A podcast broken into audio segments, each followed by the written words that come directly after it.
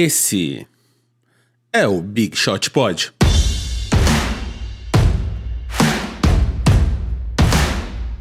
Big Shooters! Tudo bem com vocês aí do outro lado desse fone? Aqui é o MM, hoje acompanhado de Gustavo Mantovani. Só hoje. Só hoje. E de Guilherme Pinheiro. Olá, tudo bom? Então hoje a gente tá aqui depois de um episódio muito emocionante da semana passada.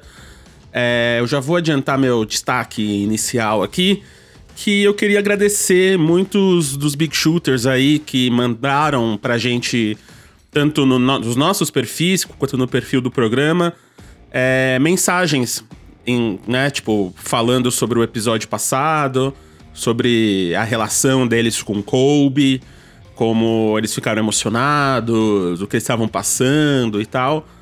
Vocês já sabem aqui no programa, né, como eu me importo com saúde mental, com, com sentimentos e tal. Então foi bem bonito de ver, principalmente homens héteros, a maioria, né, branco e tal, vindo falar com a gente e a gente ter com vocês essa troca.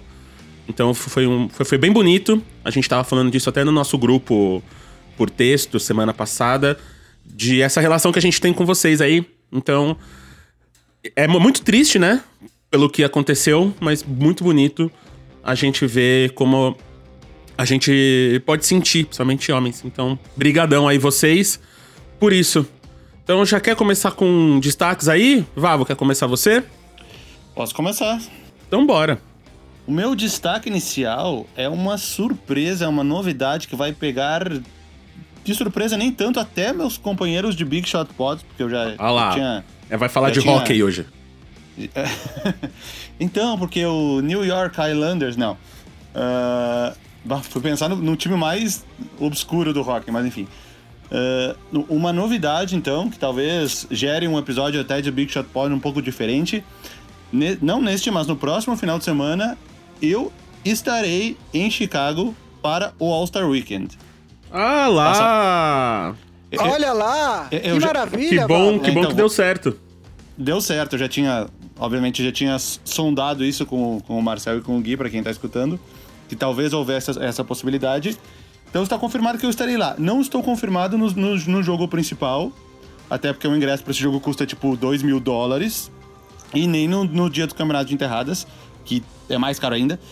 Mas, enfim, eu, eu meio que montei uma, uma viagenzinha que vai dar pra eu ir no Rising Stars, né? Que é o jogo que, é do, que são os times Estados Unidos e o time mundo montados com jogadores de primeiro e segundo ano.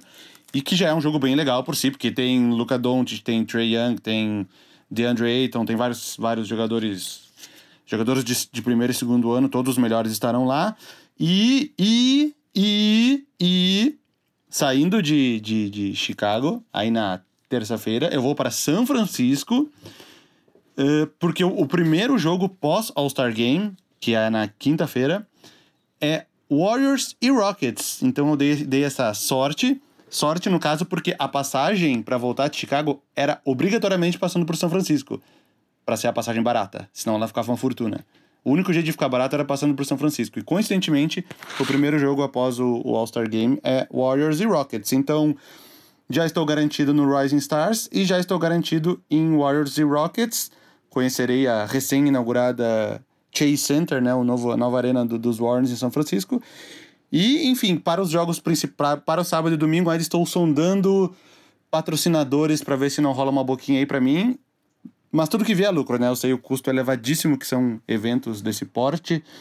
Se, se eu não conseguir, enfim, eu vou fazer outras coisas e eu vou estar filmando tudo e posteriormente virarão vídeos para o Boom Shakalaka, que nem eu já fiz outra vez em 2018, que eu fui ver os jogos do Rockets lá em, lá em Houston. Eu vi três jogos, filmei a viagem inteira, lancei três vídeos. Então dessa vez eu vou filmar tudo também. E indo ou não no sábado ou no domingo, eu tô garantido na sexta, eu tô garantido no jogo em São Francisco. E vou filmar tudo e vou fazer pelo menos uns, uns dois ou três vídeos bem legais aí contando essa viagem. E já falando para vocês agora, gravaremos então um episódio da terça que vem. Eu estarei direto de Chicago falando sobre. Falaremos sobre o All-Star Game, pelo menos parte do programa, acredito. Então, eu serei o correspondente do Big Shot Pod direto de Chicago. É, que, Isso aí. que legal, mas então, Val, o que que tá, tá faltando patrocínio pro quê? Que você falou? Vamos deixar pra isso entrar, claro. Vamos deixar isso claro que vai domingo. que alguém escuta. Fala de novo. Ah, é, então. Ah, então, atenção. Patrocinadores ou milionários que estão me escutando. Sábado e domingo estou em busca de, de acesso ao, no, ao United Center, né, que é o, o, a arena do Chicago Bulls. Sábado tem o um campeonato de três pontos, enterradas, de habilidades. E no domingo é o jogo principal. São dois eventos absurdamente caros, que eu não tenho condições de pagar, porque eu tenho, enfim, família, filho, futuro. Uh, pretendo viver bastante, bastantes anos ainda e preciso desse dinheiro. Mas se alguém tiver alguma forma de acesso, entre em contato aí pelo bigshotpod.ampere.audio. Ótimo. Isso aí. E você, Gui? Você vai para onde agora, então? Agora você tem que ir, ter um destaque ainda maior que o do Vavo. Cara, mas o meu destaque, na verdade, é, é, é, um pouco em cima do que foi o programa da semana passada, das respostas que a gente teve dos nossos uh, ouvintes, muita gente mandando mensagem, falando que gostou muito do episódio, mas mais do que gostar do episódio, acho que o importante é o pessoal se sentir confortável em falar sobre morte, sobre. É, se deu é, o direito de se emocionar, entendeu? É, com a morte, com tudo que aconteceu. Então, é, mandei no grupo algumas mensagens é, é, que eu recebi no, no, meu Twitter, até no meu WhatsApp, de pessoas agradecendo o episódio e tal. Então, acho que é isso. Assim, é, o Kobe foi homenageado de, das mais diversas maneiras ao longo das, das últimas é, últimos dias, até o Super Bowl, né? É, que, que teve um minuto de silêncio em homenagem a ele. Enfim, o meu destaque inicial é esse. Assim, eu confesso que eu fiquei um pouco é, longe, porque eu ainda não estava preparado. Eu não vi o. Eu só vi os vídeos depois da, do jogo uh, contra o Portland, do, do, que aconteceu antes, porque eu não estava afim de ver mesmo. E... Mas é legal, assim, é, é, legal ver as homenagens, é legal ver o pessoal comentando, se sentindo à vontade para se emocionar, para não tendo que ficar é, reprimindo todo esse tipo de emoção. Então, meu destaque inicial é esse. Eu, eu cheguei a ver o, o, no jogo entre Lakers e Portland. O jogo era tarde, né? O jogo era. É que teve um jogo do, do Rockets e Mavericks, que passou na ESPN, acho que foi das nove e meia à meia-noite. Aí passou a transmissão para o Staples Center, e aí teve a homenagem, e aí teria o jogo. Eu não vi o jogo por motivos de criança pequena, que eu não tenho condições nenhuma de dormir tão tarde, mas eu vi as homenagens, foi bem legal, tudo, tudo. Teve, teve uma pequena homenagem primeiro da própria, da própria ESPN, que ela montou, né? Um vídeo tributo, depois cortou pro estádio, teve o tributo que passou no telão, teve o LeBron James falando. Uh, foi, foi bem foi bem emocionante. Eu só não assisti o jogo, que até o, o Lakers perdeu, né, pro Portland. Mas enfim, essas autores isso nem importa tanto.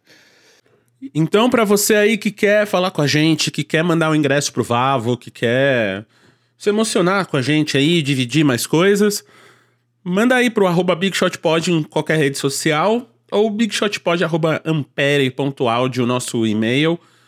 E vamos continuar essa troca aí, que tá bonito, que tá legal. No nosso grupo também, do Big Shot Pod All Stars, que é nosso grupo de quem ajuda a fazer o programa, né? Paga 15 reais aí mensais, estão duas Coca-Colas para ajudar a gente a fazer o programa e logo mais com conteúdos inéditos. Vavo não sabe, mas ele já prometeu um conteúdo inédito aí do pro Big Shot Pod All Stars, lá de Chicago. O, o Gui também com o, com o Big Shot Drops, bastante coisa. Então lá a gente trocou muito, né? Tem, tem muito All-Stars ali que é jovem, que é bem novinho e primeira perda que eles estão passando de jogador. Então foi. É, tem sido uma semana bem bonita, né? Essa troca que a gente tá tendo.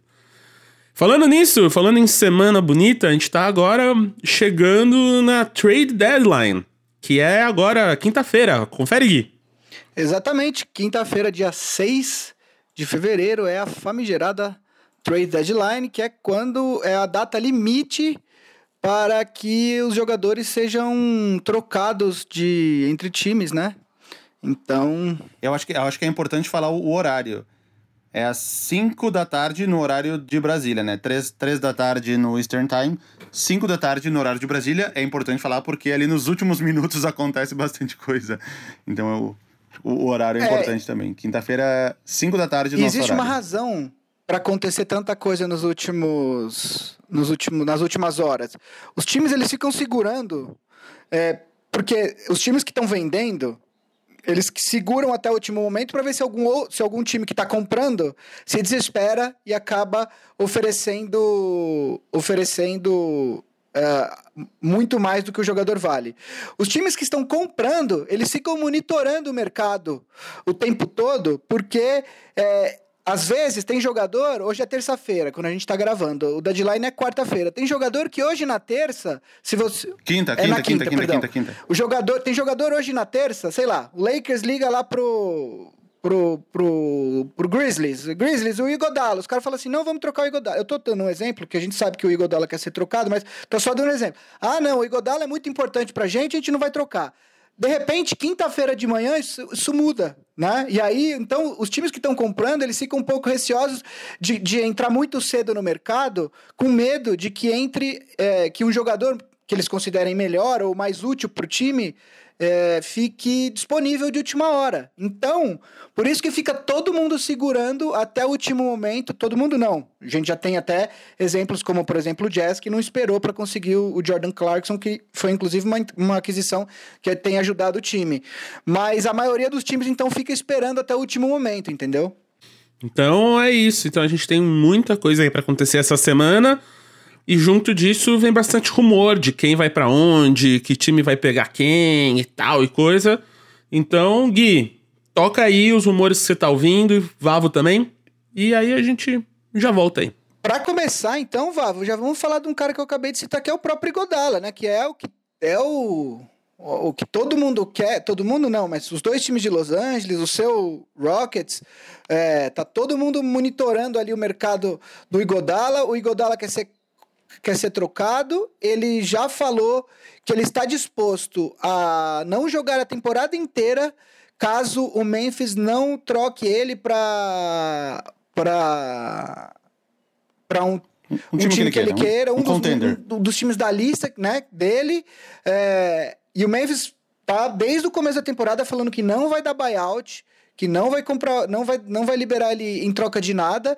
Então é uma situação que pode, inclusive, ficar feia aí entre time e jogador, né? É... O que, que você está vendo do mercado? Apareceu um rumor eh, ontem ou anteontem de que o Grizzlies teria procurado o Milwaukee Bucks oferecendo o Igodala em troca da escolha de primeiro round do Bucks. O é, que, que você tem achado? Que é via, que, que não é deles, né? Se não me engano, é via Indiana. É, eu não, o que seria um pouquinho então, melhor. me fala o que, que você está escutando e aí faz uma previsão se você acha que o, que o Igodala vai ser trocado e para onde. É, o, o, só para situar, galera, o contrato do, do Igodala vence no, no, no, final desse ano. E se o Memphis não fizer nada com ele, o contrato simplesmente expira e ele pode ir para onde ele quiser no ano que vem e o Memphis não ganha nada em troca. Então o Memphis meio que tem que trocar ele. Mas eu, acredito, eu acho que tem meio que uma raiva que. Porque o Igodala não quis jogar pelo Memphis, enfim. Talvez nem sabendo que o Memphis iria tão bem nessa temporada, se ele soubesse desde o início, talvez ele, ele tivesse agido diferente. Uh, então, então o Memphis tá meio que. Eu, eu vejo isso, o Memphis meio que tratando com desdém. Tipo, não vou trocar, não vou trocar, não vou trocar. Se precisar, tu vai ficar sentado até o final do ano, não vai jogar. E o Igor Dalla fala: então, beleza, se precisar, vou ficar sentado até o final do ano. E fica meio que os dois, sabe uh, de, com a mão na cintura, um de costas pro outro, assim, meio que sem olhar um pro outro. Só imagina essa cena, assim, o Iguodala e Memphis, um de costas pro outro. Mas, enfim, uh, eu, eu, o quê? Tava dando uma lida aqui, tudo não parte de especulação, tem especulações mais confiáveis, de fontes mais confiáveis, tipo Wojnarowski, Zach Lowe, enfim, e especulações de fã, que às vezes montam nos trade machine umas coisas meio absurdas, assim. É... Nossa, outro dia eu vi uma muito ruim, que era. Tipo, os salários batiam, mas era uma troca horrível que, obviamente, um dos times não ia fazer. E, tipo, o time do cara que tava fazendo se dava melhor. Eu falei, meu, para de criar essas coisas. Uh, eu vi uma aqui, ó, com, com, os, com que seria com os Clippers, que o, uh, dizia que um pacote com o Mo Harkless, um filler, que eles chamam, que é tipo um. Contrapeso. Um, um segundo jogador. Contrapeso. Assim, é, um contrapeso. E uma escolha de primeira rodada uh, um rumor que isso seria suficiente para o clip, para o Memphis mandar o Iguodala para os Clippers. Mo Harkless, um filler e, um, e uma escolha de primeira rodada. Uh, para o Clippers, eu. O Mo Harkless tem um lugar ali na rotação do time, começa vários jogos como titular, principalmente porque o Kawhi e o Paul George é, ficam de fora de vários jogos, ele é da mesma posição dos dois. Mas eu acho que um, um acréscimo. É que o banco do Clippers já é muito forte. Eu não imagino o Egodala sendo titular, porque ele é um cara que já tem 36 anos de idade, 36, talvez 35, 36. 36. E ele é um cara que não não tem como jogar 30, 35 minutos uh, daily basis, que fala, né? Tipo, todos os dias. Claro que num jogo de playoffs específico ele tem como ele tem como atuar por mais minutos, mas ele já é um cara com uma idade mais avançada. E, e o banco do, do Clippers já é bastante forte, com principalmente o Williams e o Montrezl Harrell, que são jogadores que estão aí na disputa para melhor sexto homem. O Harrell desde ano passado e o Williams desde sempre. Uh, então, eu, eu não sei, talvez eles já, já, estejam contando com os playoffs, onde o Kawhi e o Paul George vão jogar sempre, e, e, e o Godala venha do banco com esses dois jogadores, tendo aí claramente a segunda melhor unidade da NBA, a melhor segunda unidade da NBA, e com colocadas pontuais do André Godala no time titular, porque ele é mais um jogador que é da mesma posição do Kawhi e do Paul George. Enfim, eu, eu li esse, esse, esse boato aqui, não sei se chegou a ler alguma coisa. Uh, me parece um cenário possível. Se o Memphis estiver satisfeito com isso, com uma escolha de primeira rodada e o Mo, e o Mo Harkless, é, é melhor do que nada, né? Porque quanto mais perto chegar da quinta-feira às seis da tarde, mais nada eles vão ter. O que, que, tu acha desse boato? Mas, mas o, o, o Clippers tem escolha de primeira rodada para trocar agora? Porque eles trocaram um caminhão de, de escolhas pro, pro OKC, né? É, se não me engano, a próxima do ano que vem é a última que eles podem trocar em um, em um bom tempo. Por causa daquela regra que não pode de dois anos seguidos, enfim. Entendi. É, eu, eu acho assim. É... O, o, Clippers é o time dos, dos times interessados no Igodala, supostamente interessados no Igodala, o Clippers é o que tem um caminho mais rápido, mais fácil em adquirir o jogador, porque eles têm mais ativos para colocar numa, numa troca. O Lakers não tem escolhas, o único jogador jovem do Lakers que poderia interessar pro, pro Memphis é o Kyle Kuzma. É, e, e então eu acho. E os outros jogadores que o Lakers assinou veteranos, o Lakers usa quase todos, né? Não teria um segundo jogador aí. Talvez o Taylor Horton Tucker, que está indo bem na D-League, interessasse ao, ao Memphis, mas enfim, é, é, seria uma suposição bem grande afirmar isso. É, por outro lado, o Lakers precisa mais de um jogador como o Igodala. Eu nem sei se é o Igodala, tá? Principalmente com 36 anos sem jogar é, a temporada inteira. Eu acho que o Igodala, se o Lakers tiver a chance de adquirir o Igodala, vai adquirir, mas talvez nem seja a melhor opção. É, eu gostaria, só ressaltando, eu gostaria que o Lakers adquirisse o Igodala, tá? É, a questão é que o Clippers, eu acho que vai pegar. Se o Clippers trocar pelo Igodala, vai ser mais para não deixar ele pro Lakers do que para do que por necessidade. O Lakers precisa porque o Igodala, se ele puder dar 15 minutos por jogo em cima de um Paul George, de um Kawhi Leonard, assim, você não vai parar nenhum desses dois jogadores no, nos playoffs, mas você, você pode é, é, atrapalhar eles um pouco, né? Porque o Lakers falta esse, esse defensor, esse ala defensor. É, o Lakers tem o LeBron, tem o Anthony Davis, e o Kuzma não é um cara que você pode soltar é, em cima de um Kawhi Leonard, de um Paul George. É, falta esse, esse outro jogador para ajudar na defesa. Então, por isso que o Lakers está tão interessado no Igodala. É, eu, sinceramente, eu acho que o Iguodala só vai ser trocado se for pro Clippers. Ele, porque eu acho que o Lakers não tem o suficiente para para para trocar e porque uh, eu, eu nem acho eu nem sei se o Memphis está interessado no que o Lakers tem para oferecer também entendeu e, e tem uma outra questão do Lakers que é na minha opinião o Lakers precisa de pelo menos mais um, possivelmente mais dois caras de rotação para ser considerado realmente um contender, né? Um desses caras pode ser o Darren Collison, que está pensando em voltar e que, de, que deve tomar uma decisão depois da trade deadline. Os favoritos também, os favoritos dele também são Clippers e, e Lakers, os favoritos do Collison para jogar. É, só que o problema é o Kuzma hoje ele não é uma estrela, embora ele muitas vezes a mídia cubra ele como se ele fosse porque ele joga no Lakers, mas ele é um jogador útil. Ele é um cara bom para ter no banco, né? E, e, aí, sob esse ponto de vista, se o Lakers coloca o Kuzma numa troca que, que não precisa ser apenas pelo Igodala, pode ser por qualquer outro jogador, você tá é, é cobertor de pobre, né? Você puxa aqui e descobre ali, né? Porque você vai ter, beleza, um defensor e tal, mas você perde um jogador que é um bom pontuador vindo do banco. Então, o Lakers não, se, se trocar, se colocar o Kuzma na troca pelo Igodala é interna, né, meu? É, então, o, mas o Kuzma, o Kuzma em qualquer troca, na verdade, né? Quer dizer, é, a não ser que o Lakers consiga algo muito, muito melhor que o Kuzma, tipo, decididamente melhor, e o, e o Igodala, enfim, não tô nem falando que eles estão no mesmo nível, tá, gente? O meu ponto apenas é que o Igodala ele vem para oferecer uma coisa, né? Só que o problema de colocar o Kuzma nessa troca, que o Igodala vai trazer uma coisa e o Kuzma vai levar outra com ele embora. Então, é, e aí você vai continuar precisando de um, um pontuador vindo do banco. Então, é, você resolve um problema e cria outro. E é esse o problema para mim.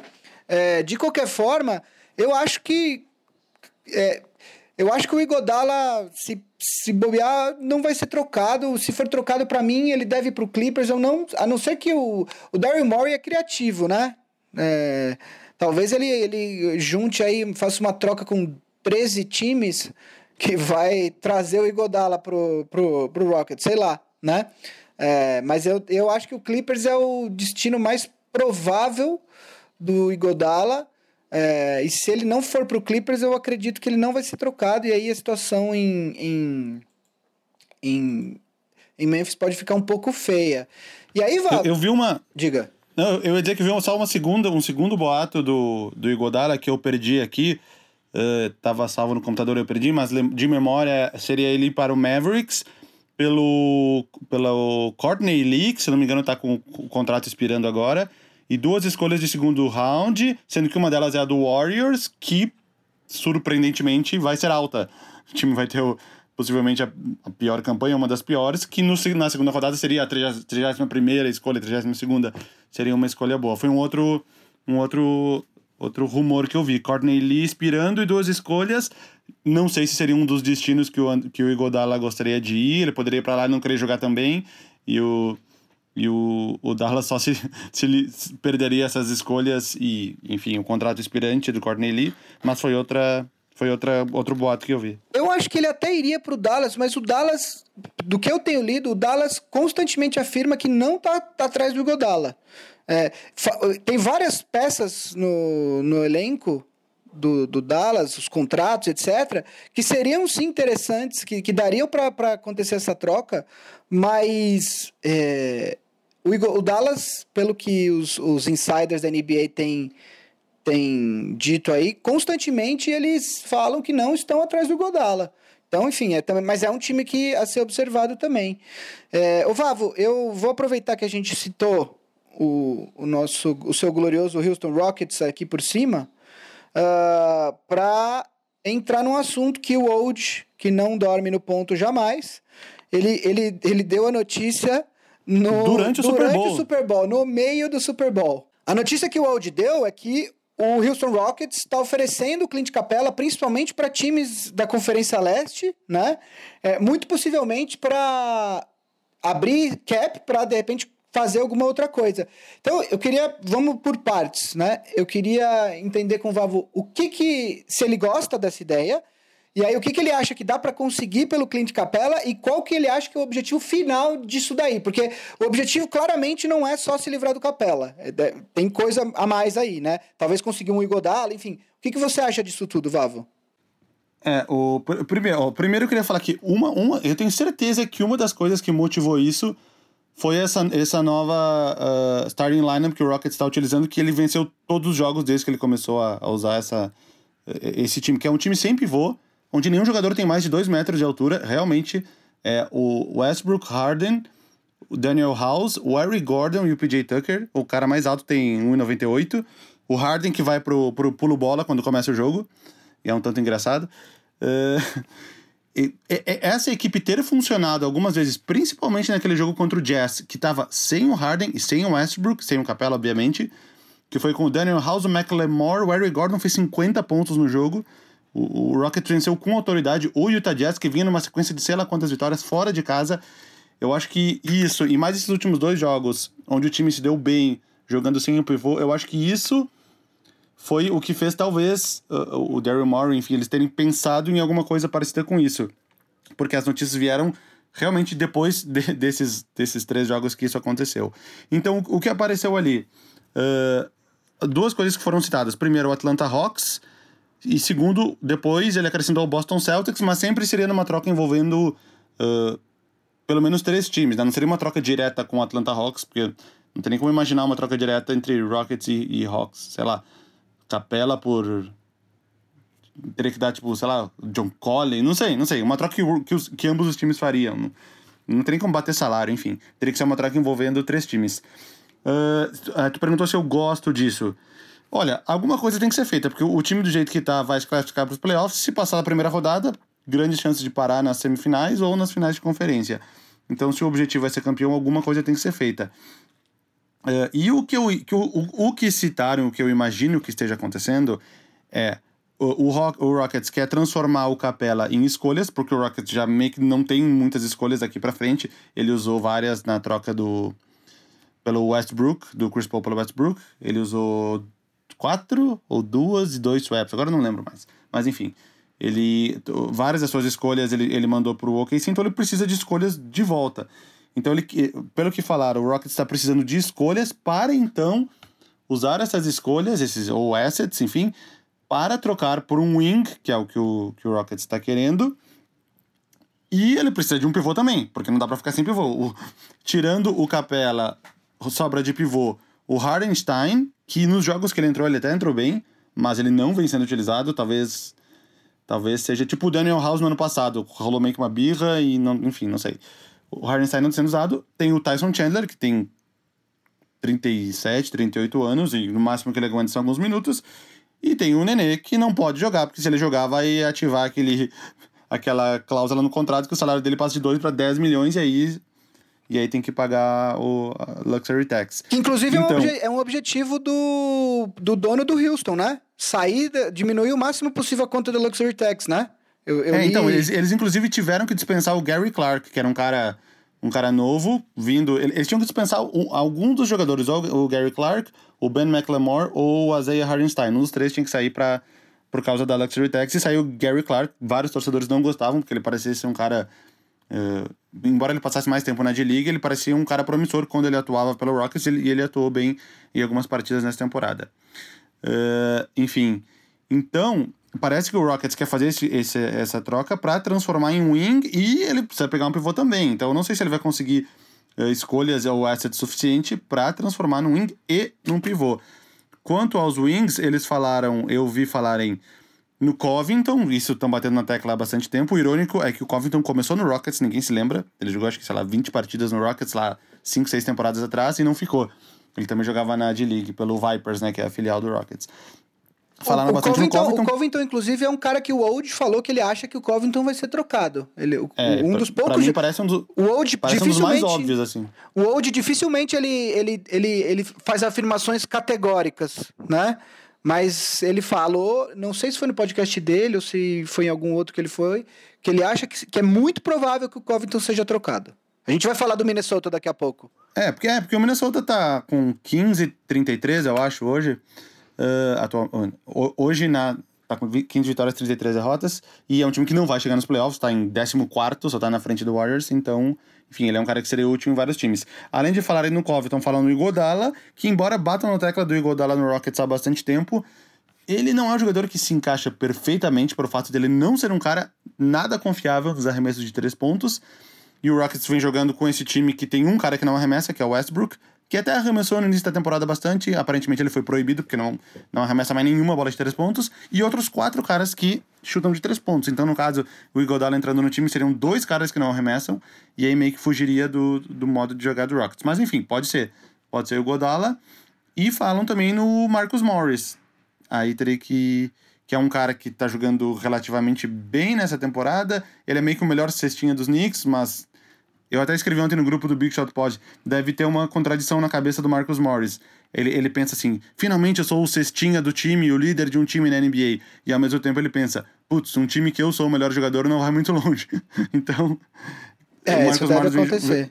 É, pode acontecer uma troca talvez com o Knicks, mas aí realmente o Rockets precisaria desses assets da troca do Capela para trocar pelo Marcus Morris.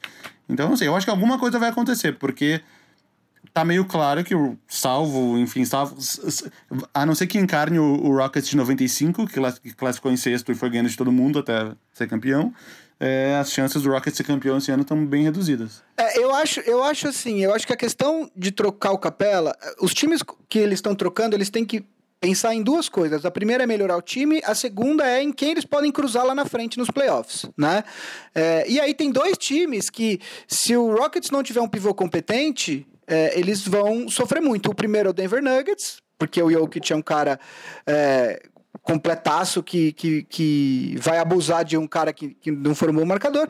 E o segundo time é o Lakers, porque o plano do Lakers nos playoffs, o, o Anthony Davis sempre deixou claro que ele não quer jogar de pivô. Mas todo mundo sabe que o Lakers, a melhor formação do Lakers é com o Anthony Davis de pivô. É óbvio que o Lakers não precisa submeter o, o, o, Davis a esse tipo de contato físico durante a temporada regular. Ele jogou vez ou outra na na, na posição 5 na temporada regular, mas em geral ele o, o, o titular é o Javel McGee e o Davis começa de power forward, né? É, trocando o Capela, é, eu acho que os a não ser que eles consigam um pivô de alguma forma, eles podem ter esse problema de matchup no, no, no, nos playoffs. E aí tem uma outra questão que eu acho que, que para mim é esse o principal ponto, né? A gente teve, só ressaltando, a gente teve dois usuários do, do All-Stars que perguntaram sobre o Rockets e o Capela, o Diogo Rocha, que é torcedor do Rockets, e o Iago Coelho, que é o nosso, é, é por enquanto é o reigning champ desse quadro, porque ele manda pergunta sempre. É, ele mandou também perguntando sobre a troca do Capela. O meu problema com o Rockets é que é o seguinte, é, para mim tudo isso que o Rockets fizer, tudo isso que o Rockets pode fazer, não vai adiantar porque eles cometeram um erro ao trocar o Chris Paul pelo Westbrook. Assim, eu acho que é, o Westbrook é, não é reiterismo, não é porque a gente não gosta do cara e tal, mas ele tem um skill set que é, é não é compatível com o que o Rockets gosta de fazer num time centrado ao redor do James Harden e que vive e morre pela bola de três, né? É, com o Westbrook em quadra, é, fica um pouco mais fácil defender o Harden. É, e, aí, e o Harden tá tendo uma temporada bastante regular, né, Vavo? É, então, eu acho que, assim, você troca capela para um lado. Enfim, eu acho que o Rockets pode é, mexer no elenco inteiro. O meu problema é que enquanto o time for centrado em Harden e Westbrook juntos, eu vejo muito, eu não vejo uh, muitas possibilidades do Rockets é, ser campeão essa, esse ano. Posso estar errado, posso quebrar minha cara, claro, mas porque estamos falando de grandes jogadores, mas eu acho que é, a, a, o Westbrook junto com Harden, é, enfim, eu, eu, vejo muitas dificuldades para o Rockets. E então, para mim, essa que é a grande questão do Rockets no momento. E aliás, uma coisa que eu escutei em algum podcast americano que agora eu não vou lembrar, é, quando o Rockets estava no meio dessa sequência ruim aí de várias derrotas, uh, perguntaram para esse jornalista, uh, eu acho que foi para o Zach Lowe, que se o Daryl Morey estava correndo risco de demissão por conta da troca, não por conta do episódio da China, né? E aí, eu não sei se foi o Zach Lowe, tá? Eu acho que foi. Ele responde assim, fala... Ele, ele não vai ser demitido por uma troca que ele não queria fazer. Insinuando que a ordem para trocar o Chris Paul pelo Westbrook veio possivelmente do dono do, do Rockets. É, saiu esses tempos que o, que, que o Fertira, né, que é o Tillman Fertira, é o dono do Rockets, que ele teria falado para alguém ou em off que o contrato que o Daryl Morey deu para o Chris Paul seria o pior contrato que ele já viu na história dos esportes. Ele teria falado isso. Então, isso meio que casa com a história que talvez ele tivesse pedido para o Chris Paul ser trocado. Não sei.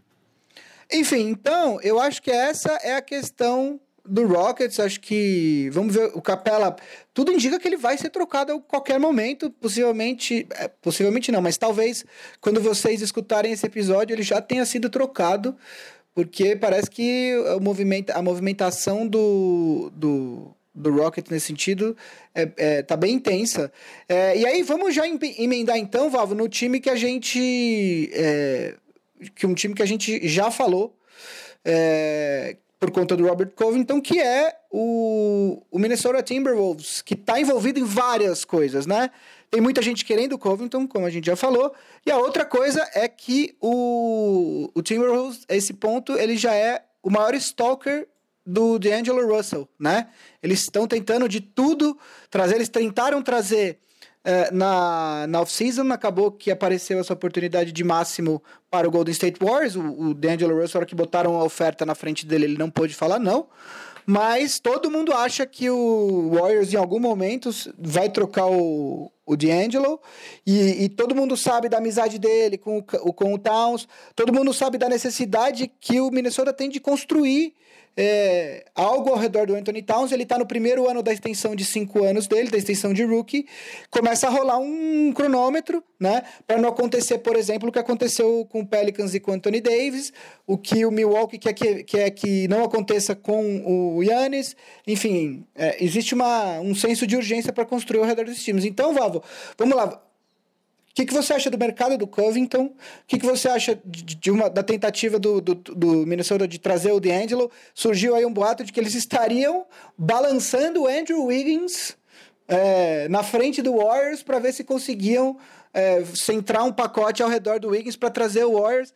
Eu, quando saiu esse, essa notícia, eu até coloquei no Twitter aquele sticker do coragem sim, noção não, sabe? Porque é, oferecer o Wiggins para trazer um cara como o D'Angelo realmente é uma cara de pau absurdo. O que, que você acha do mercado, das possibilidades do Minnesota, Vavo?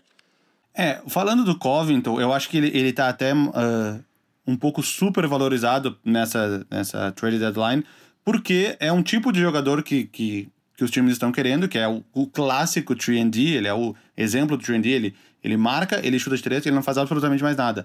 E só que eu acho que ele tá um pouco su super valorizado porque ele é um dos poucos disponíveis, tanto contratualmente, entre aspas, quanto pelo fato de ser de um time que aparentemente não vai disputar nada nessa temporada. Então ele acaba, ele acaba sendo alvo de vários times, mas acho que vale sempre lembrar que o Covington não é o melhor dos jogadores da NBA. E que isso que eu falo, às vezes ele, ele, ele tá sendo um pouco uh, subvalorizado na época de Sixers ali, do nada o Covington passou do, do tier 14 da NBA pro tier 4 do nada, assim, então uh, acho que sempre vale relembrar isso. Eu vi alguns, alguns boatos do Covington, fora esse dele voltar pro Rockets, eu vi um do, do, do Blazers, que seria trocar por um, uma, por uma pique ou alguma coisa, enfim. Eu, eu, eu, acho que ele é um cara que pode ser útil em alguns times, mas também, que nem eu falei, não é o melhor dos jogadores Caso contrário, ele já estaria, enfim, ele, ele não estaria nem disponível no mercado. Da troca do D'Angelo Russell, de uma possível troca, a gente sabe que o Warriors em algum momento vai trocar ele, porque na próxima temporada voltam Stephen Curry, volta Clay Thompson, uh, volta o backcourt, que era o melhor da NBA até o ano passado, ou um dos melhores da NBA até o ano passado, e o D'Angelo Russell, aparentemente, com certeza ele não vai ser o cara que vai vir no banco, e um time com, com os três jogo, com o D'Angelo Russell fazendo tipo o que o Harry Gordon tá fazendo no Rockets, tipo, sendo o terceiro armador ao lado de dois outros armadores, eu não consigo imaginar isso como um plano do, do Warriors a longo prazo. E como ele, ele assinou esse contrato, cinco anos foi o do D'Angelo Russell? Foi de quatro anos no máximo. Quatro anos. Como ele tem, teria mais três anos de contrato, não me parece o jogador que vai ficar nos Warriors. Então, e os Warriors não precisam dele nessa temporada, porque o time não almeja mais nada nessa temporada. Então eu acredito que ele, ele é um jogador que possa ser trocado agora. Se não for agora, vai ser na próxima off-season. Também o Warriors não tem pressa, então ele pode negociar por um pacote legal. Para o que, eu não sei o que, que os Timberwolves poderiam oferecer para ele. O Andrew Wiggins é de interesse. Como é que o Warriors montaria o time? Com Curry, Clay Thompson, Wiggins, Draymond Green e um pivô? É, é um cara que se encaixa nesse jogo? É um cara que passa muito tempo com a bola, às vezes não é um cara que tem. Esse ano ele até melhorou. No início da temporada ele estava muito bom, depois ele deu uma caída, mas acho que na média ele ainda está melhor que nos últimos anos. Ele é um cara que se encaixaria nesse time, ou tu vai pegar um pacote que vai te dar, sei lá, Gorg Jang, Josh Okogie, uma escolha, isso é de interesse para o Warriors, porque ele tem jogadores similares no elenco. Tem uma outra questão, ali... o Warriors vai ter uma escolha alta, né? Então, dependendo de quem eles acharem, e nesse draft que não tem claramente um, um jogador que é o número um, né? É, dependendo do jogador que o Warriors é, for draftar, tem que ver se o Wiggins não vai atrapalhar o desenvolvimento por estar na mesma posição, enfim, né? Tem uma, tem uma série de questões aí, né, também. É, o Warriors tem possibilidade. Essa, essa, esse sign and trade que mandou o Durant recebeu o D'Angelo Russell de volta foi, foi uma grande jogada para não perder o Kevin Durant de graça, porque, obviamente, eles podem usar o D'Angelo Russell para conseguir alguma outra coisa.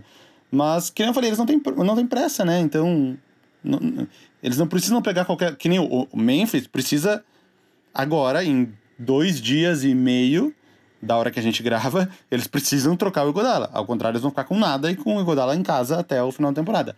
Já o Warriors, ele tem tempo, ele não precisa trocar. Ele pode trocar se receber uma oferta boa de alguém, sei lá, desesperado.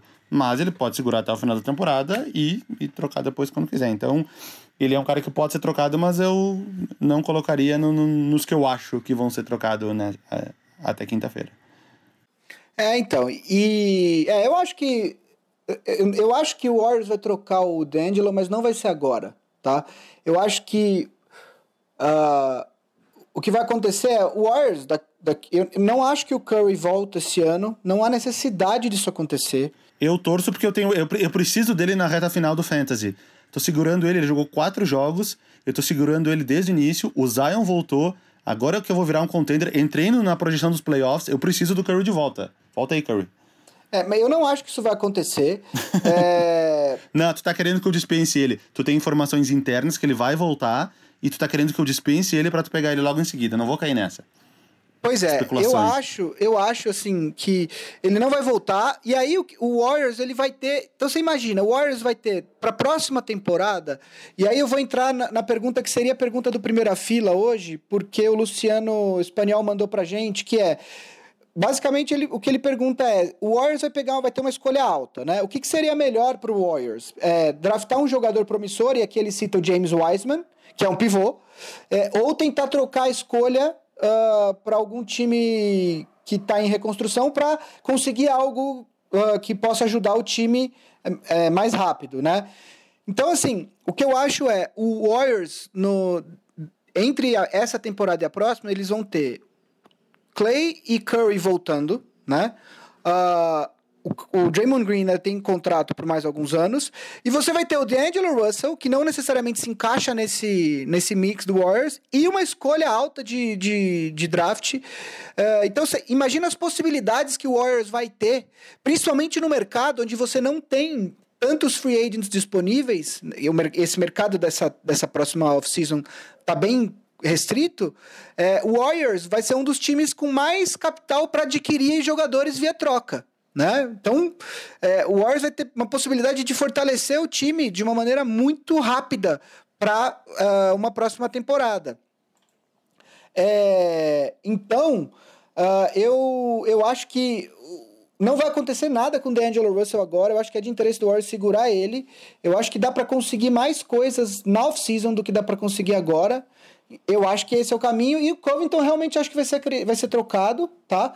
É, porque eu acho que o tem muitos times que precisam de jogadores dele. De novo, o que o Vavo falou, ele não é o melhor jogador, mas ele é um bom defensor e ele é, ele é competente nas bolas de três. É, num time como o Lakers, por exemplo, seria é, é, importantíssimo ter mais um cara desses, né?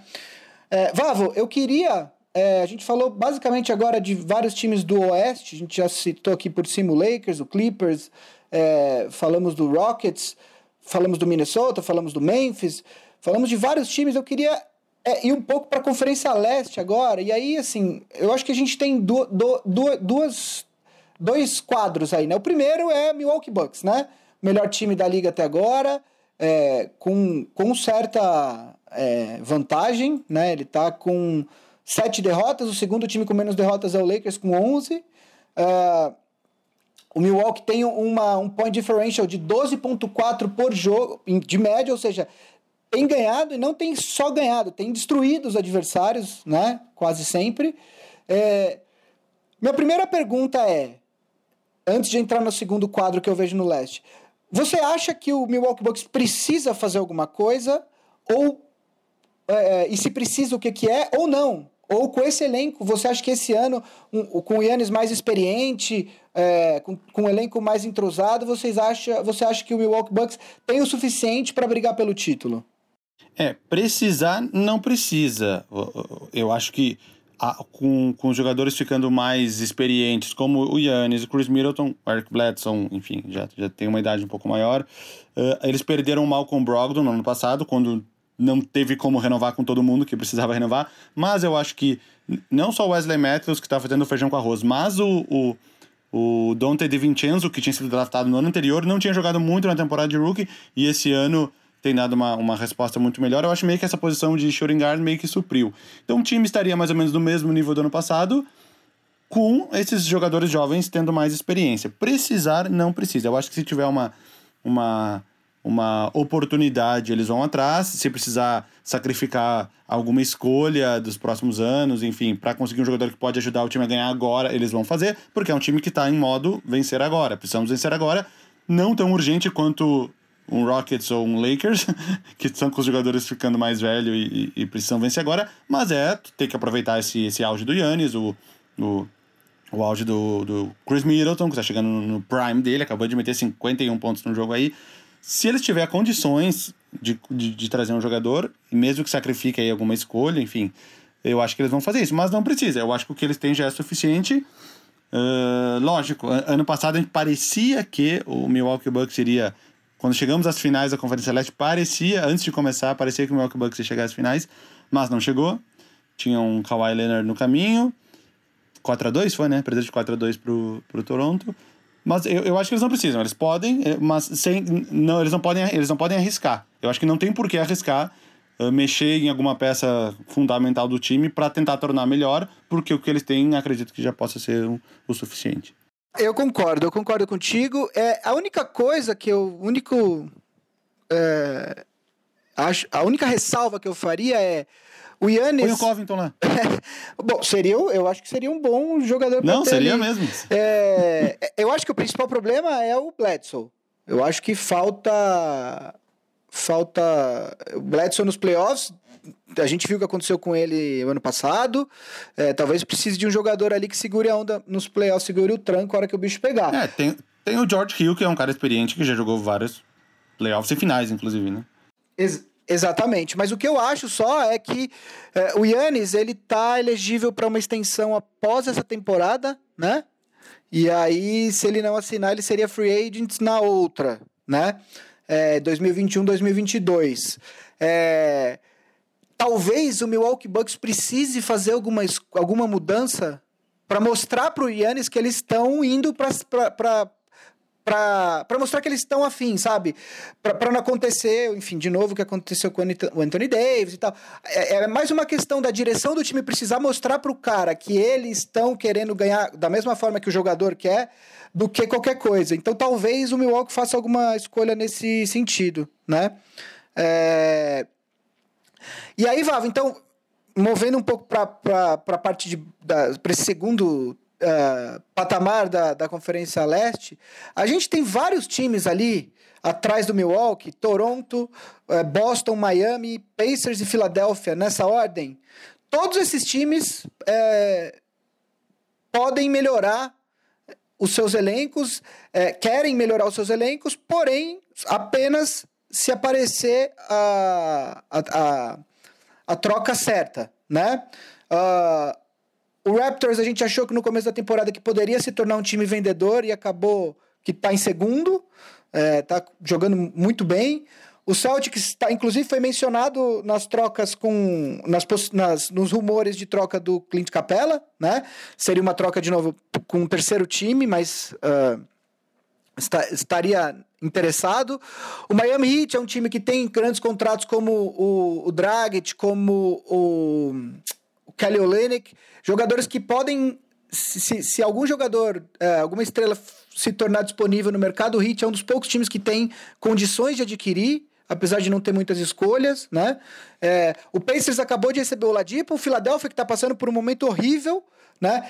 É, quais esses times aí você acha que vão fazer alguma, alguma mexida? Você tem alguma coisa que. alguma, alguma troca que você gostaria que um desses times fizesse? O que, que você. Como é que você enxerga esse quadro do leste aí?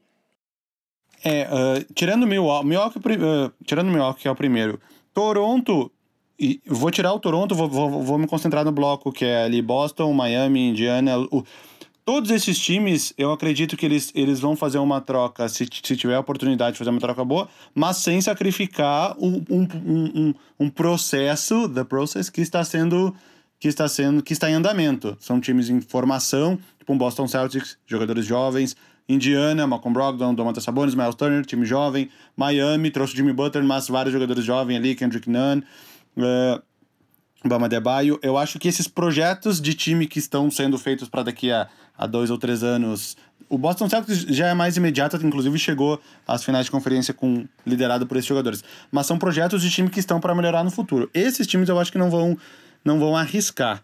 O Toronto já é um caso meio à parte, porque é um time que é o atual campeão da NBA, que aparentemente não teria mais condições de ser campeão da NBA, mas através da evolução de alguns jogadores nem tão jovens, tipo Siakam e o, e o, e o Fred Van Vliet, que são jogadores já com uma idade um pouco maior em comparação aos jovens desses times que eu citei, mas que estão evoluindo tanto quanto.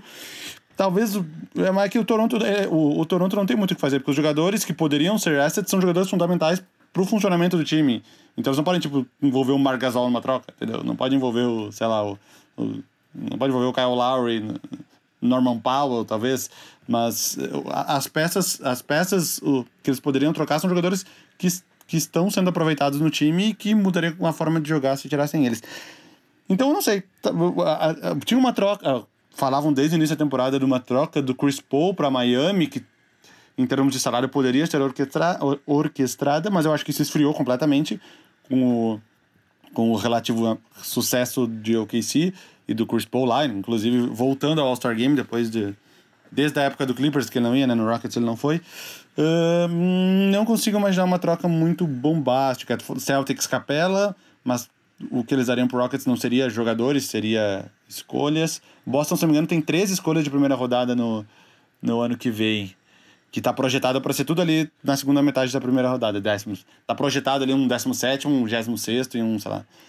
Uh, Tu imagina alguma troca grande envolvendo esses times do, do, do, do leste? Cara, olha, nessa antes da deadline de terça, talvez não tenha nenhuma troca grande.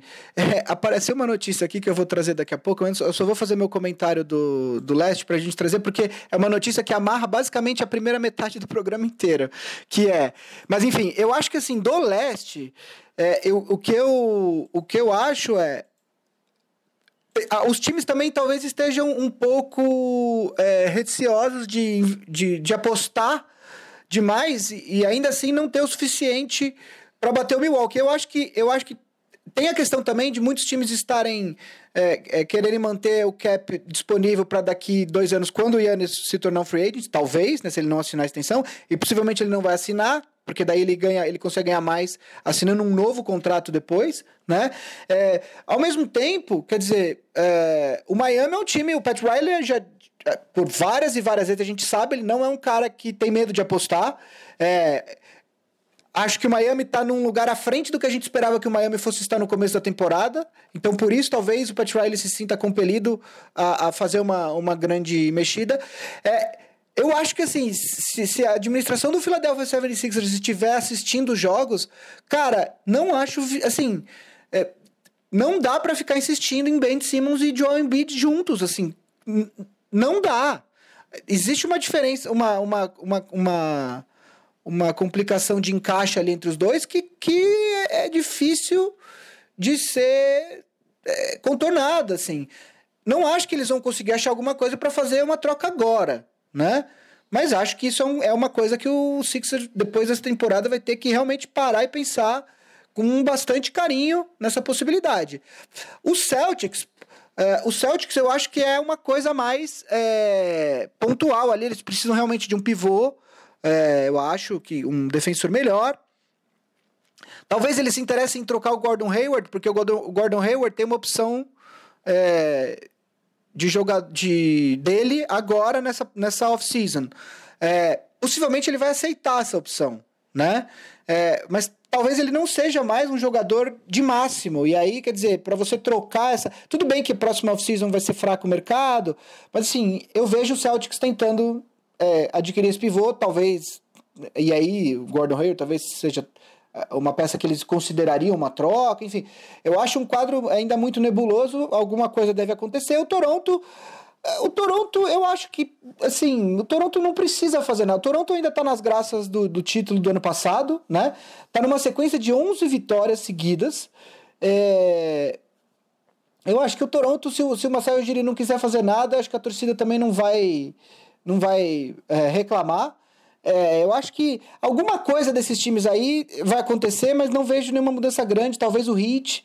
É, o Pacers acabou de receber o que talvez seja o maior reforço de um time dessa temporada, que é o Oladipo, né? Que voltou agora depois de um ano. Ele ficou um ano e seis dias sem jogar e voltou agora. É, para um time que está em quinto, mas uh, ali no bolo do leste, é, um, é, uma excelente aquisição. E aí, Vavo, o que eu queria trazer nem era algo que eu estava planejando, mas o Diogo Rocha, que a gente já citou aqui, ele mandou no nosso grupo uh, um tweet do Kevin O'Connor, do The Ringer, que uh, uma troca entre três times está, foi discutida para mandar o Robert Covington para o Houston, o Clint Capella para o Atlanta e, o, e escolhas de draft para Minnesota. E aí, o, a, a, esperança do Minnesota é usar essas escolhas que viriam nessa troca para conseguir o D'Angelo Russell. Só que o Golden State negou. E aí, então, por conta disso, as conversas uh, foram interrompidas.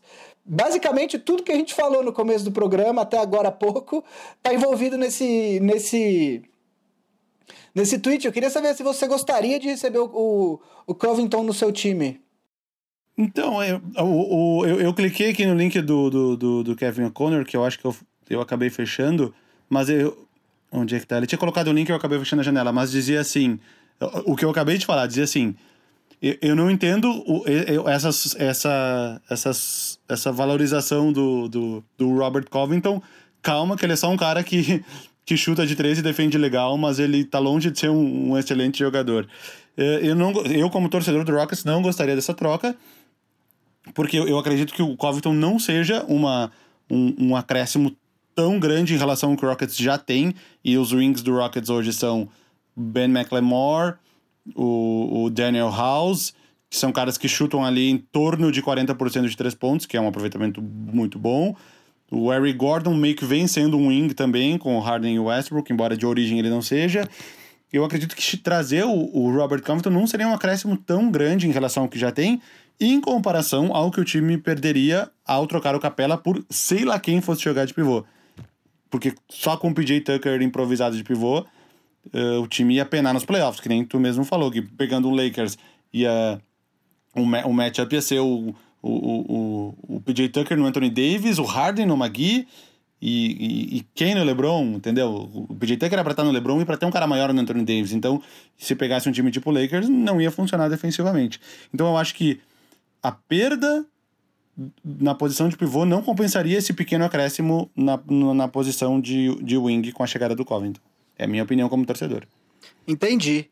É, gente, só para assim, os boatos são inúmeros, né? Eu vou, eu vou passar, eu vou fazer uma passagem aqui de alguns nomes que eu vou jogar pro Vavo uh, comentar. E aí vamos ver, enfim, se ele acha que algum desses nomes vai ser trocado. É, Primeiro nome que eu acho interessante a gente ficar de olho é no Drew Holiday, né? Nesse momento, o Memphis, o New Orleans está cinco jogos atrás do, do Memphis Grizzlies na oitava posição. É, receberam o, o Zion agora, o time está jogando até bem, mas talvez não seja uh, uh, esse ano que o Zion faça sua estreia nos playoffs, até por conta de tudo que o time perdeu antes dele voltar, né? É, então, o Drew Holiday é um jogador que tem muitos times é, que querem. Um dos times que falam muito a respeito é no Denver Nuggets. Eu, eu acho Denver. que seria incrível. É, um trio ali de Jamal Murray, Jokic e, e Drew Holiday. É, outros nomes. Bom, a gente tem os nomes do, do, do Detroit. O Detroit está vendendo para quem quiser pagar, né? Quer dizer, para quem quiser comprar, é, o Drummond já está em rumores. Ontem saiu uma. O Old publicou um rumor do Luke Kennard uh, sendo discutido numa troca para o Phoenix Suns, né? É, Então, o, Detroit já se colocou de fato como um time vendedor aí, né? Querendo começar de novo, até porque tem um contrato do, do, do Blake Griffin que não tem muito o que fazer, vai ser muito difícil ser trocado, principalmente porque ele está novamente machucado. É, Bogdan Bogdanovic é uma outra situação, ele é um restricted free agent para na próxima temporada, mas é um jogador que o Lakers mesmo já se interessou, muita gente está tá de olho ali. Jay Crowder é um outro cara que, se o Memphis tornar disponível, é, ele é um bom 3D também. É, ele tem jogado muito bem o, nesse, nessa, nesse último mês. Aliás, o técnico do Memphis ganhou o prêmio de técnico do mês, é, né? Eu vi, eu vi. É... Kevin Love também é um cara que, se, se aparecer uma coisa, ele, ele, ele gostaria de ser trocado. Enfim, do resto do mercado, Vavo, desses nomes que eu falei, ou até de algum outro, uh, tem algum outro nome que você acha que pode ser envolvido em alguma troca, que os times vão, vão perguntar? O que, que você acha? Uh, ah, eu, não, eu não tinha pensado nada muito mais do que isso. Eu ia comentar do, do Drew Holiday, que o, o, o pacote que eu tinha visto, eu não salvei aqui, mas se não me engano era o, o pacote que o Denver conseguiria oferecer, que a troca fecharia, seria o Gary Harris, o Malik Beasley e o Hernan Gomes, se não me engano. Que, que aí, aí daria mais, enfim, uma escolha para o Pelicans aceitar. Não, não sei se seria o suficiente para o Pelicans. O Gary Harris, que, que teve uma queda, principalmente nessa temporada, na temporada passada também, ofensiva. Ele se tornou um cara mais de, de defesa. E talvez, um, que nem tu falou, um Drew Holiday e Jamal Murray de backcourt já seria para um time que já está lá disputando segunda colocação do Oeste, seria um, um acréscimo interessante. E aí, essas alturas perder o Malik Beasley e o Hernan Gomes não seria tão, tão ruim. Uh, mas não sei, cara. Bah, tá, eu, eu tava com os nomes anotados aqui, a gente meio que falou todo mundo. o Bradley Beal não tem como ser trocado agora, né? Porque ele assinou a extensão. Hum, não sei mais. Falaram no Whiteside, talvez. É, o, o, Portland, queriam, o Portland... Queriam atrás do Glenn Rob. O Portland tá sempre envolvido em trocas aí, tem esse salário grande do Whiteside, inclusive todo mundo fala do Kevin Love em Portland e tal, e aí teria que botar o Whiteside na troca para balancear os salários. É... Mas assim, acho que não tem. O Portland. Não sei o que, que o Portland espera dessa temporada, até porque, ainda que o Portland consiga entrar nos playoffs, nesse momento eles estão dois jogos atrás do Memphis. Não sei se o Portland pode esperar muito desse elenco num, num, eventual playoff, né? Acho que o elenco desse ano é pior que o do ano passado. É... A outra coisa, o outro, um nome que até, outro nome que eu queria levantar aqui para você, é, que é talvez essa talvez seja a última a última chance que o Magic vai ter de conseguir algum valor pelo, pelo Aaron Gordon, né? É... Ah, eu tinha lido uma. Eu tinha lido uma que era Uh, que, mas aí não era um boato, era meio que uma sugestão, não sei de quem, se não me engano, que era o Aaron Gordon pelo Dean Weedy. O que, que tu vê? Digamos que fosse feita essa troca. Aaron Gordon no Nets. Agora com a volta do Kyrie Irving, o Dean, o Dean Weedy é, continuou jogando tanto quanto ele estava jogando, mas pensando já montando o time pro ano que vem com a volta do Kevin Durant, do, de repente o Kyrie Irving com o Caris LeVert, tal, o Torian Prince, um, ou então um Aaron Gordon no lugar do Torian Prince com o Kevin Durant, enfim que, que tu veria nisso? É, então, na verdade, eu ia citar justamente o Dinwiddie também, é, mas deixa eu voltar para minha só para a parte do Aaron Gordon antes de, de falar do, do Me Nets. emocionei aqui porque eu lembrei que eu tinha visto isso. Não, não, mas é que faz sentido. É, a, minha, a minha questão com o com o com o o Aaron Gordon é que o, o, Magic vai entrar nos playoffs, né? A gente sabe como é o leste, o, o, o Magic tá em, em, oitavo, tá quatro jogos e meio à frente do Bulls, que é o nono. Eu acredito que o, o, o Magic vai entrar nos playoffs, mesmo uh, que continuar nessa mesma toada. Não vejo o Bulls arrancando uh, avassaladoramente para conseguir esse oitavo lugar. É... Só que o Magic já está com o Alfaro Camino e com o Jonathan Isaac fora da temporada, né? Os dois se machucaram. É... Então, embora falte um pouco de, de jogadores ali de frontcourt para o Magic, talvez essa seja a última oportunidade que o Magic tem de conseguir algum retorno pelo Aaron Gordon, né? E aí, nesse sentido, eh, tem esse boato de uma troca eventual do Dean Weedy pelo Aaron Gordon, eh, indo para o lado do Nets, quer dizer, o Nets tem uma questão. O, o, o Dinwiddie o Lavert e o, e o Kyrie Irving parece que não rolou ali, né? Um mix dos três ali, né? É, o, o, o Lavert se machucou, voltou mal. É, o Kyrie se machuca, volta, se machuca, volta, agora tá machucado de novo. É, e o Dinwiddie é um cara que vai ser free agent não na próxima temporada, na outra, né? Então, é, e tem jogado bem, tem jogado bem do banco, inclusive, em um determinado momento dessa temporada, ele chegou, inclusive, a ser ventilado uh, para para All-Star, né? Uh, então, eu acho que esses nomes também são nomes a ser observados. Acho que, eu acho que o Nets vai acabar fazendo alguma coisa, para ser é, bem honesto. E acho que seria interessante uma troca, por exemplo, de Gordon e Dinwiddie, porque seria um backcourt interessante com o Markel Fultz, que está indo bem, né? Tá, tá se recuperando na temporada, teve um triple-double contra o Lakers recentemente, enfim. Acho que acho que essa off-season, essa, essa trade deadline, ela, ela tá muito calma, mas é uma coisa que o Old falou é, num podcast que eu escutei esses dias, que é, ela pode é, pegar fogo a qualquer momento, né? De repente um time anuncia uma troca e aí vai, né?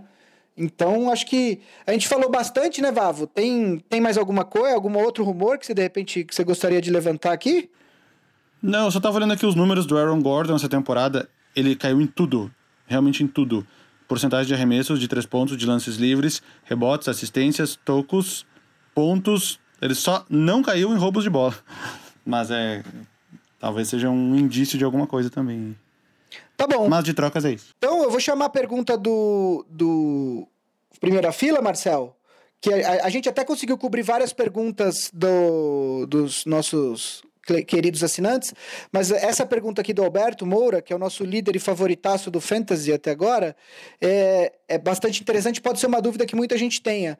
É, ele quer que a gente explique como funcionam os buyouts, que são uma janela de transferências não oficial após o trade deadline. É, Vavo, como é que funcionam os buyouts? O buyout é um acordo de saída amigável. como, é que se, como é que se define isso?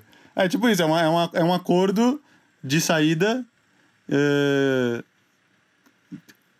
amigável dentro das regras na qual o jogador se desliga do time e, e acaba se tornando um free agent.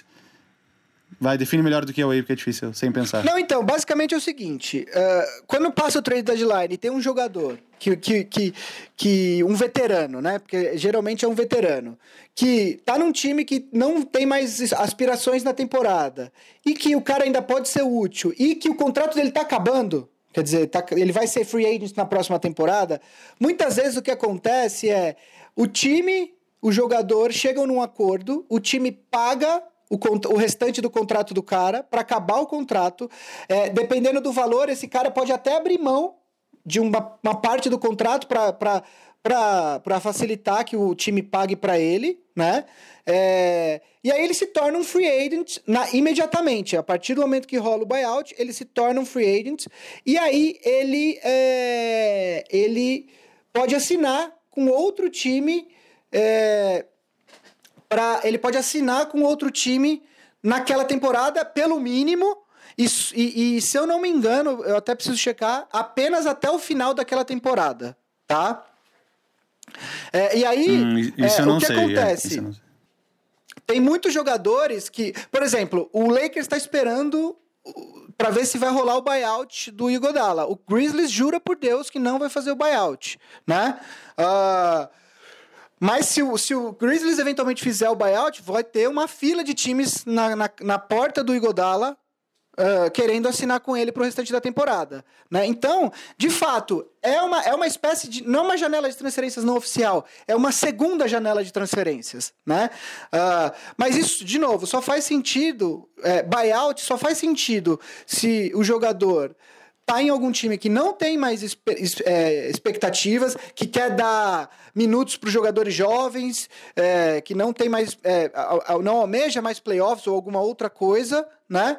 E que, e que esse jogador esteja com o contrato expirando, ou seja, ele vai ser free agent no final da, da temporada, ele já vai sair do time de qualquer jeito. Né? Então, geralmente rola esse acordo é, para que os times é, liberem esse jogador, pagando às vezes a totalidade, às vezes uma parte do que resta do contrato, e aí esses jogadores uh, podem uh, ir para times que estejam almejando alguma coisa. Então é isso. Um exemplo, então um exemplo recente, vai, só para botar na prática.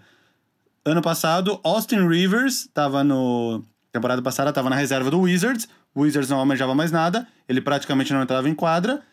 Buyout, recebeu o que tinha que receber do Wizards, ficou livre, porque para ele não era mais interessante ficar no Wizards. Assinou com o Rockets, que era um time que tinha que estaria disputando títulos, enfim, playoffs.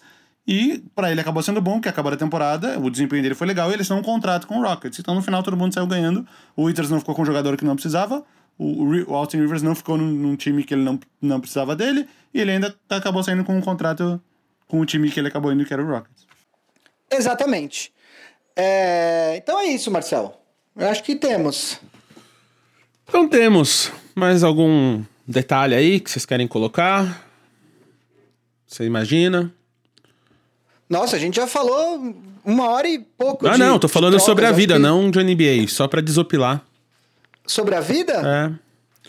É. Não sei se tem algum vegetal para destacar dessa vez. Cara, não tem um vegetal, mas tem uma, uma mulher. Sabia que nesse último Super Bowl foi a primeira vez que uma mulher técnica foi ao Super Bowl? E uma mulher técnica lésbica?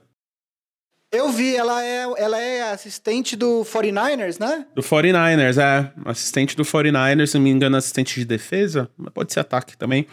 Mas é a primeira vez. Olha lá, o mundo tá mudando. Então não é só para coisas ruins, coisas boas estão acontecendo também. Parabéns aí. Um, ela perdeu, mas pelo menos ganhou esse crédito aí, né? Vamos, vamos, falar rapidamente do jogo, vocês viram? O Gui, obviamente, que é um super fã de NFL, eu nem tanto, mas eu acompanho de longe. Que virada do Chiefs, hein, no último, no último quarto. É, não, pra quem não acompanhou, o, o, Chiefs meteu 21 a 0 no último quarto, ele tava perdendo de 20 a 10, ganhou de 31 a 20. Eu fiquei... É, realmente, o Mahomes é um absurdo e me incomoda o fato do Mahomes ser tão bom, porque o Chiefs está na divisão do Broncos, eu sou torcedor do Denver Broncos e... E vai ser um problema pelos próximos 15 anos da minha vida, entendeu? Então. É... Ah, eu senti o mesmo quando o Doncic foi pro Mavericks. Eu falei, putz, justo na divisão do time que eu torço, cara. É, enfim, vai ser, vai ser complicado, porque o Mahomes, é, aliás, é a primeira vez eu vi essa estatística. É, para quem não sabe, eu gosto de futebol americano tanto quanto eu gosto de NBA. E eu tava vendo a ah, estatística. Mas o problema é o beisebol. É que beisebol não é esporte, né? Beisebol é gincana. É. O. o, o... É tá com bola chique. É, exato. É. O, o, o Kansas City Chiefs foi o primeiro time a ficar atrás é, em todos os jogos por mais de 10 pontos e ainda assim. É, na pós-temporada, né? Na, na pós-temporada. Pós e ainda assim ser campeão. É, foi, ele, aconteceu isso nos três jogos do Chiefs nos playoffs e teve outros dois jogos durante a temporada regular que também isso aconteceu, ou seja, é, em cinco jogos esse ano, o Chiefs ficou atrás por mais de 10 pontos e ainda assim ganhou. Bom, contra o Texans ficou atrás, acho que por 24, né? Ou 24 ou 28. E também no, contra o, o o, o Tyrants também, acho que o Tyrants chegou a abrir 14 a 0 enfim. É um absurdo o que o Mahomes fez, ele é um monstro e ele é o jogador mais jovem da história a, a ter um prêmio de MVP, ele foi MVP na temporada passada, esse ano foi o Lamar Jackson, e um, pré, e um, e um título de Super Bowl, com 24 anos e 135 dias, se eu não me engano. E o técnico é. também dos, do Chiefs, né?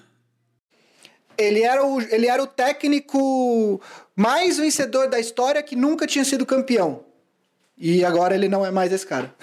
O, ele, ele, o, o técnico do Chiefs, me fale o nome dele, ele é Andy o Mike Reed. D'Antoni da NFL. Andy Reid. É o Mike D'Antoni da NFL, vamos dizer assim.